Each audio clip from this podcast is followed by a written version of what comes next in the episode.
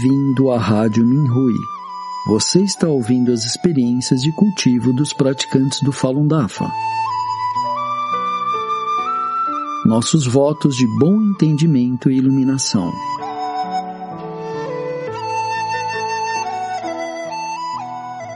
No programa de hoje, apresentaremos uma experiência de cultivo da categoria Jornadas de Cultivo, intitulada Assumir a Responsabilidade, escrita por uma praticante do Falun Dafa na China. Recentemente ouvi dizer que alguns colegas praticantes estavam sofrendo de karma de doença. Alguns passaram no teste, mas alguns infelizmente falharam. Houve casos semelhantes ao meu redor.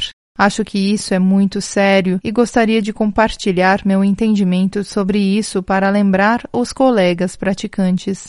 Nosso grupo de estudo do Fá foi formado há 15 anos. Talvez tenha sido arranjado pelo mestre que nossas vizinhas, uma sogra e uma nora, fossem colegas praticantes. Assim, meu marido e eu formamos um grupo de estudo do Fá com elas, nós estudávamos o Fá quase todos os dias, já que vivíamos tão perto. Embora estudássemos o Fá todos os dias, nosso grupo não se esforçava o suficiente para cultivar o Xinxin, ou natureza da mente ou do coração. Não olhávamos para dentro imediatamente quando encontrávamos problemas. Em vez disso, sempre procurávamos os defeitos da outra pessoa, meu marido também me disse que eu não me cultivava quando encontrava problemas, embora estudasse o Fá e praticasse muito os exercícios.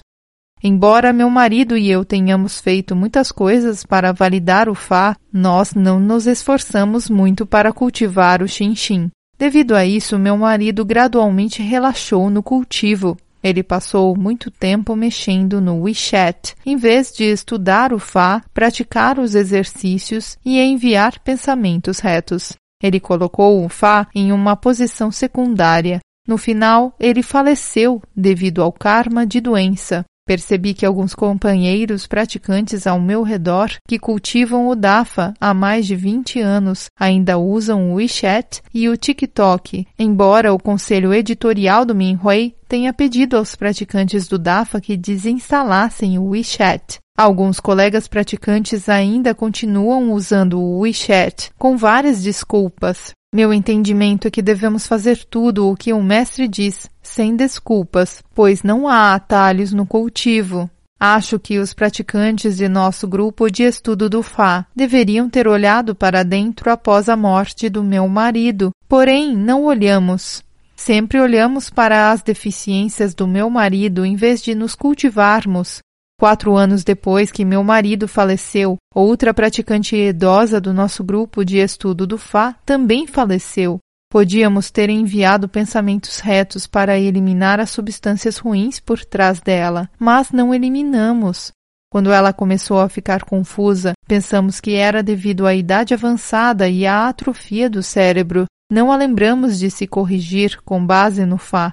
Quando ela não conseguia estudar o Fá, praticar os exercícios e enviar pensamentos retos, ou quando tomava remédios, pensávamos que era uma questão de cultivo pessoal e não de sermos um só corpo. Todos nós falhamos em prestar atenção a esse assunto e olhar para dentro, incluindo a nora daquela praticante. Durante os últimos anos, essa colega praticante idosa sempre reclamou que sua nora estava roubando suas coisas. Por sua vez, sua nora não se comparava com os princípios do Fá. Em vez disso, ela sempre tratou a sogra com uma mentalidade humana. Nenhuma delas passou no teste do Xinxin nesse assunto. A nora experimentou karma de doença três vezes e mal passou por eles. Ela não vem ao nosso grupo de estudo do Fá há mais de um mês. Às vezes, seu marido leu o Fá para ela em casa, porém não foi muito útil. Quando eu entreguei o informativo do Minhui semanal a ela, notei que sua consciência principal não estava clara e ela ficava repetindo a mesma coisa. O mestre nos disse para estudar o Fá e compartilhar nossas experiências juntos para que todos possamos melhorar e sermos diligentes no cultivo. Não é certo que colegas praticantes que estão superando o karma de doença estudem o Fá sozinhos em casa.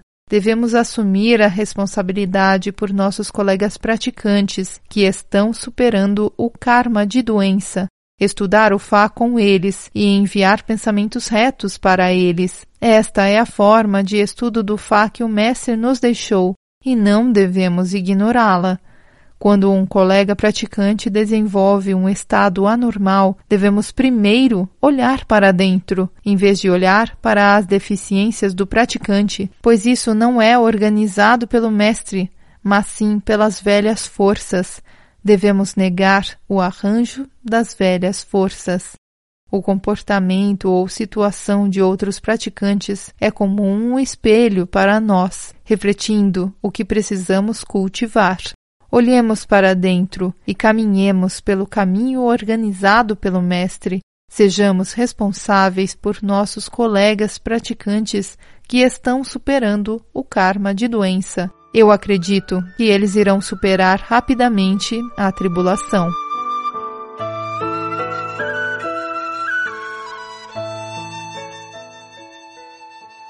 Obrigado por ouvir a Rádio Minhui. Para mais informações a respeito da perseguição ao Falun Dafa na China e de experiências e eventos de praticantes ao redor do mundo, visite o nosso site pt.minhui.org.